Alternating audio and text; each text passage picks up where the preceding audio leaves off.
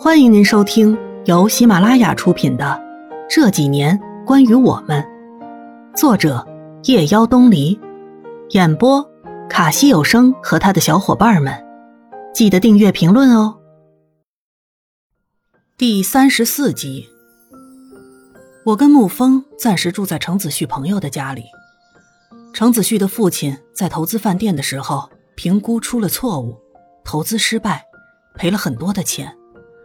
另一个投资方要求赔偿所有的损失，已经立案调查。我忽然想到张子璇的老公林汉，林汉不是个律师吗？打赢过那么多场官司，也许他能帮忙。然后我打电话给张子璇，他们很快就赶过来。林汉。这件事情是不是很棘手？林汉戴着八百度的眼镜看着我说：“这事情说大也不大，说小也不小。不过你们放心，我会尽我最大的努力来打这场官司的。”张子璇说：“菲儿，你放心吧，林汉接过的案子还没有输过，你们要有信心。”程子旭站起身跟林汉握手：“林汉。”这事儿就拜托你了。你们都是子璇的朋友，也就是我的朋友，我也很认真的打这场官司的，你们就等我的好消息吧。一个星期后，官司打赢了，两家投资商共同承担一半的金额。跟林汉他们分手出来，天已经黑了。我跟程子旭在路边走，彼此都很沉默。菲儿。嗯明天你先跟沐风回去吧。我停下来看着程子旭。你不跟我们一起回去吗？我这边还有许多事没有处理，还不能回去。程子旭，你告诉我，官司虽然赢了，但是这件事情还有很多存在的问题，是吗？菲儿，我爸爸做了一辈子的生意，这一次投资饭店的失败对他打击很大。以前我一直觉得。我父亲是世界上最强大的硬汉，但是现在我却看到他很无奈的样子，而我是他的儿子，却连一点点的忙都帮不上。我很愧疚。现在我家的生意就只剩下一个空架子，我要留下来帮我父亲度过这个难关。我可以留下来陪你，菲儿。其实我有多希望你能留下来陪着我，可是我不能把你困在这里。我知道你在另一座城市有太多的牵念，你的工作，你的朋友，我不能那么自私。程子旭，对不起，以前是我太自私，从来没有真正走进你的生活。现在，就让我帮你分担一点我帮不了你什么忙，我能做的就是可以陪着你，很安静的。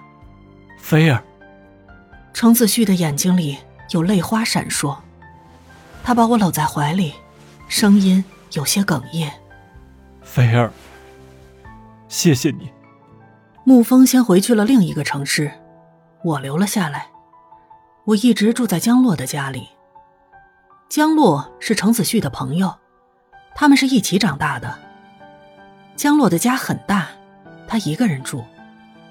江洛还是个摄影师，家里摆满了他的摄影作品。大都是大山跟孩子。我问他：“江洛，我不太懂摄影，可是也看得出你的摄影作品很独特，为什么大多都是大山跟孩子呢？”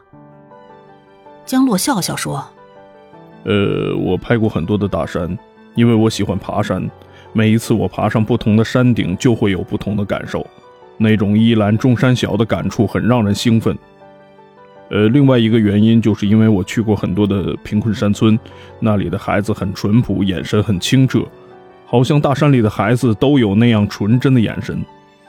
他们的生活很淳朴，也渴望走出大山，渴望看到大山以外的生活。所以我觉得大山跟孩子合起来就是一个概念。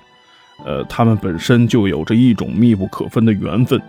我希望可以有很多的人看到这样一种精神，一种状态。那样，城市里也将少了很多的浮夸。江洛，看来你才是真正的超凡脱俗了。你去过很多地方吧？江洛昂起头，很骄傲地说：“嘿嘿，那当然了，我从小就梦想着要走遍世界的角角落落，拍完世界的每一座山。那你手上拿着的照片，就是我在黄山的作品。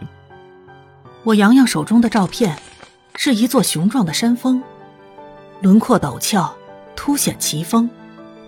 跟着作者的视角看，让人的心感觉宽阔了不少，飘渺悠长。江洛，你拍的真好。啊，黄山真的是一幅壮丽神奇的天造画境。横贯歙县黄山区休宁一县之间的黄山，最高峰莲花峰海拔一千八百六十米，呃，峰峦峻峭，披天擎地，重峦叠嶂，宏博富丽，是著名的风景胜地。看来你还真的是个山迷。我看着架子上摆满的相片，有一张吸引了我。照片上是程子旭跟江洛，身穿蓝色的校服，站在阳光底下灿烂的笑，青涩的不像样子。哎，那是我们中学毕业时候的合影，是不是很年轻？菲儿，你知道吗？其实程子旭为了你，真的放弃了很多东西，呃，比如梦想。梦想？嗯。看来程子旭他什么都没有跟你说过吧？其实我跟程子旭不但从小一起长大，我们还有一个共同的梦想。二十岁的时候，我们还一起约定要把世界走遍，要做最出色的摄影师。可是他为了你跟他父亲翻脸，一定要去有你的那座城市做生意。其实程子旭的骨子里是一个很骄傲、很自由的人，他很讨厌做生意，他甚至放弃了他从小的梦想。说实话，我做不到。呃，对不起，也许不应该让你知道这些。我愣在那里。我认识的程子旭，我只知道他喜欢相机，喜欢摄影。可是我不知道，原来他的梦想是做个出色的摄影师。呃，其实我真的没有想到，那样一个热爱自由的人，到底会为了怎样一个女孩子放弃了那么多。而选择了他从小最排斥的行业。直到那天我看见你，其实你们两个人挺像的，都不喜欢束缚，向往自由。也许这就是你吸引他的地方吧。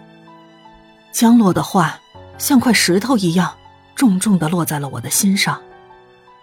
程子旭，我到底是一个怎样的人，要让你放弃了那么多的东西？本集播讲完毕。感谢您的收听。